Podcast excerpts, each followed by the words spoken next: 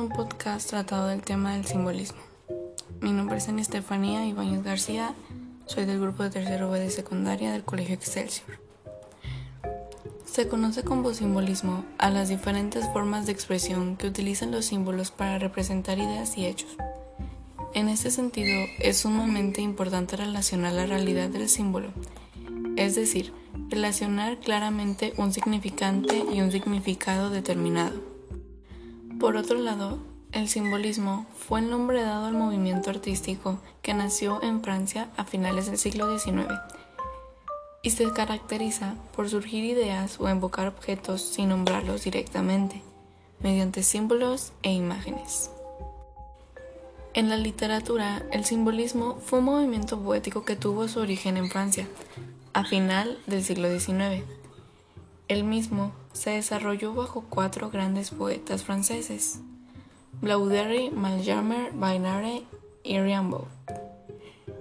El simbolismo, como primer objetivo, era relacionar el mundo sensible con el mundo espiritual, a través de imágenes que se expresaban las emociones.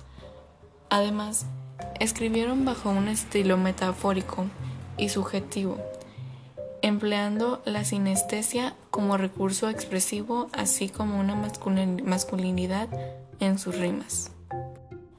En cuanto al tema del teatro y la novela, no tuvo tanta influencia, pero igual fue usado en la novela A Contrapelo, de Horace Carl Hosmans. Por su parte, el teatro, la obra de Axel Wirners, fue la obra teatral más influenciada en el simbolismo.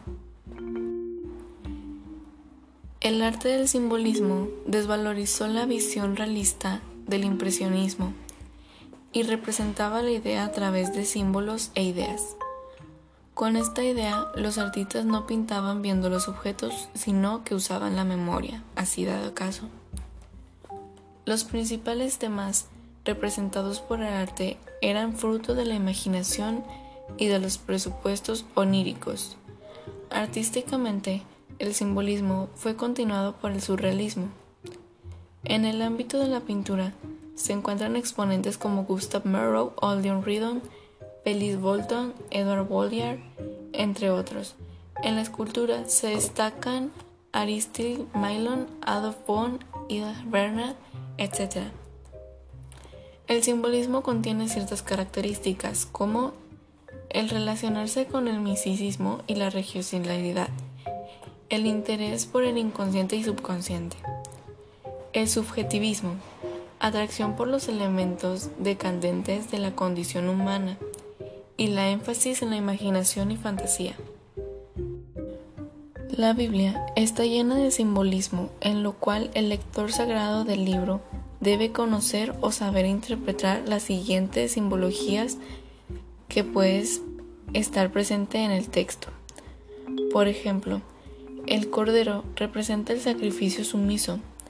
El león simboliza la majestad, poder, soberanía.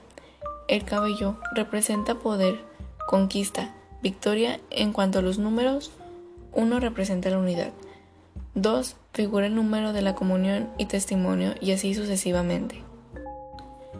Este movimiento tiene sus orígenes en Las Flores del Mal, libro emblema de Charles Blaudery el escritor Edgar Allan Poe, a quien Blaudelli apreciaba en gran medida.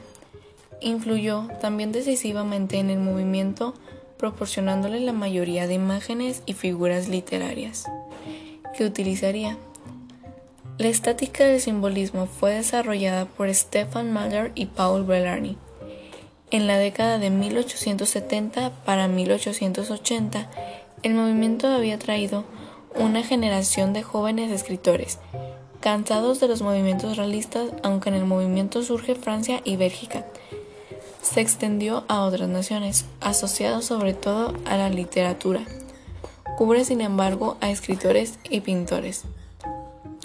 El simbolismo fue en sus comienzos una reacción literaria contra el naturalismo y el realismo. Eso es todo por hoy. Espero que les haya gustado el tema y